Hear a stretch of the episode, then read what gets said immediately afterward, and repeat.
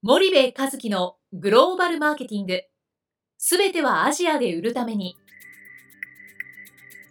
ポッドキャスト森部和樹のグローバルマーケティング。すべてはアジアで売るためには、過去10年間で1000社以上の海外展開の支援を行った森部和樹が、グローバルマーケティングをわかりやすく解説します。グローバルマーケティングとは、世界のニーズに応えて利益を上げること。アジアで売るためには、ものづくりプラスグローバルマーケティングを武器とした戦略を持たなければなりません。日本には素晴らしい企業が多く存在します。その企業とともにアジア市場を目指したい。再び、ジャパンアズナンバーワンと呼ばれる時代を作りたい。森部和樹は、そんな思いを持ちながらこの番組を皆様にお届けいたします。皆さんこんにちは。弊社より配信中の動画番組のご案内です。弊社ではスパイダーチャンネルという無料動画番組を配信しております。この動画番組は日本企業の海外販売チャンネル構築のノウハウを無料でお届けする番組です。またグローバルビジネスに関するさまざまな情報もお伝えしています。毎週火曜日金曜日の週2回配信。iTunes 内ポッドキャストにてご覧いただけます。iTunes にて番組タイトル名スパイダーチャンネル。大文字で SPYDERCHANNEL と検索ください。自動で最新動画がお手元に届く購読手続きが行えます。ぜひご覧ください。こんにちは、ナビゲーターの東忠夫です。こんにちは、えー、森部和樹です。じゃあ森部さん、前回、あの、まあ、ライオンさんの IR から、はい、ちょっと記事を引っ張ってきて、はい、ちょっと事例としてご紹介したと思うんですけれども、はい、まあ、森部さんなりの仮説といいますか、はい、なんでこうなっちゃったの？っていうのは、どうどんな感じなんですかね？うん、まあ、結局そのフィリピンの市場を取りに行きましょうよと、はい、ただ取りに行くにもその販路がないよねと、うん、うん、で販路作りに時間かけてらんないと、はい、今既存である販路使えばいいと、うん、ピュアレス販路持っとるやないかと、同業種じゃないかと、いいじゃないかと、合弁しようやと、僕らの方がいい製品は作れると、はい、彼らの販路を使って売ればいいっていうのが、基本的なこの合弁の、まあ、考え方だったと思うんですよ。あくまで仮説ですよ、僕のね。はい、で、えー、合弁をしましたと。なんだけどもやっぱりそのあっていうこととね反応が欲しいということと、あと消費財なんて最終的に減産減販しなかったら儲からないじゃないですか、うん。えー、だってコストの関係があるんでね日本から輸出してたら、まあ儲かんないよねと、なので工場も作って、はい、資本金ちょっとかさむけど、うん、えー、自分たちだけでやったら14億丸々かかっちゃうと、うん、で相手がいたらそれ7億で済むわと、はい、しかも相手がいたら7億で済む上に販路も手に入るっていう、うん、まあ、こういう話だったと思うんですよ、はい。はい、でコスト半分じゃないかと、よっしゃっつって言ったんだけど、結局その絶対コンフリクトがあったと思うんですよね、はい、日本の会社と現地の会社が商品を作った時にね、うん、えっと、ライオンさんシステマって歯磨き粉売ってるんですけどフィリピンではね、はい、ハッピーっていうねあのローカルの歯磨き粉があるんですよ、うん、あのなかなか面白い味のする歯磨き粉なんですけどね、はい、それがすごいシェア持ってるんですよ、うん、で本当の意味で言ったらね多分そのシステムの方が圧倒的に歯は白くなるし、うん、圧倒的に思考は除去できるし、はい、圧倒的になんか素晴らしいんだと思うんです。うん、であのハッピーなんて磨いた気分になってるだけかもしれないもしかしたら。はいはい、けど多分フィリピンの人にとってはそっちでいいんですよ。うん、で日本の企業が合弁で関わった会社が、そんな安かろ悪かろうの商品作れないじゃないですか。はい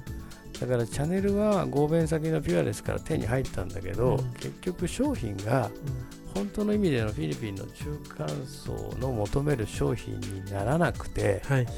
で結局チャンネルをせっかく手に入れたんだけど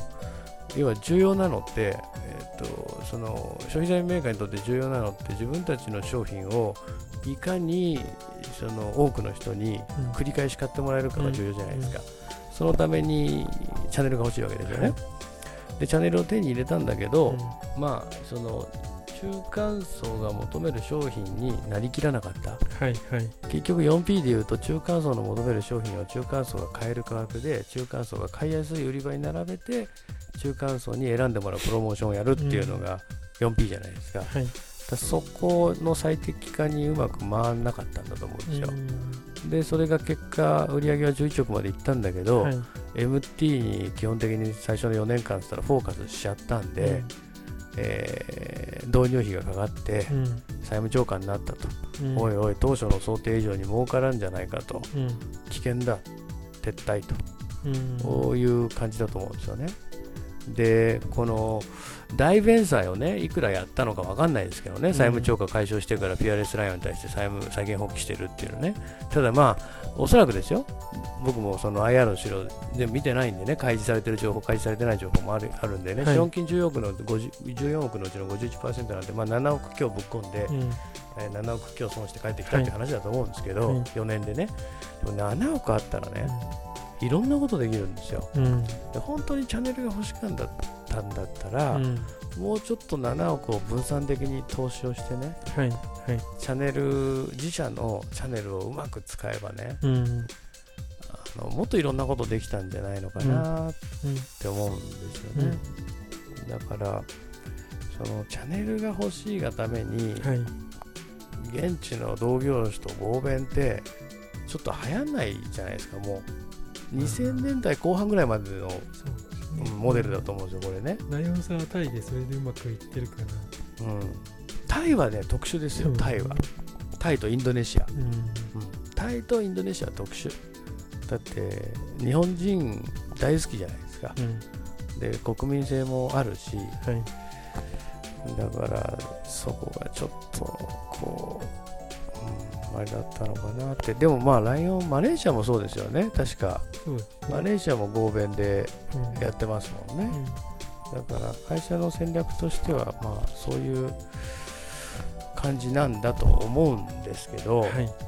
まあ、ちなみにね、はい、ライオンとは花王さんのね、競合にあたる先進グローバル消費財メーカーのユニリーバーとか P&G は、はい、こういうことは世界ではやってないですね。アジアではやってないですね、うん、彼らは自前でやってるので、うん、まあちょっとなかなかとちがいいのかなっていうのはね、うん、ここまでやるんだったら、まあ、ピピアレス丸ごと買っちゃうとかね。はいはい、そっちの方がねなんか僕はいいんじゃないかなと思うんですけどね。内部留保もたっぷりあるしね、だからまああのちょっと好き勝手言ってあのライオンさんが聞いてたらなんだあいつって思われたら嫌なんですけど全然悪気はな,、ないんです、はい、あのただなんかこの仮説をもとにこういう話してなんか皆さんのね、えー、授業のヒントになればいいなというだけであのライオンさんごめんなさい。題材にして許してください。はい。わ、はい、かりました。じゃあ森部さん今日はここまでにしたいと思います。はい。ありがとうございました。はいありがとうございました本日のポッドキャストはいかがでしたか？番組では森部和樹への質問をお待ちしております。ご質問は podcast アットマーク spydergrp.com ポッドキャストアットマークスパイダー grp .com までお申し込みください。たくさんのご質問をお待ちしております。それではまた次回お目にかかりましょう。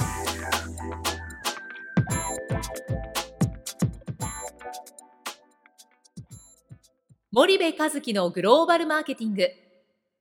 この番組はスパイダーグループの提供によりお送りしました。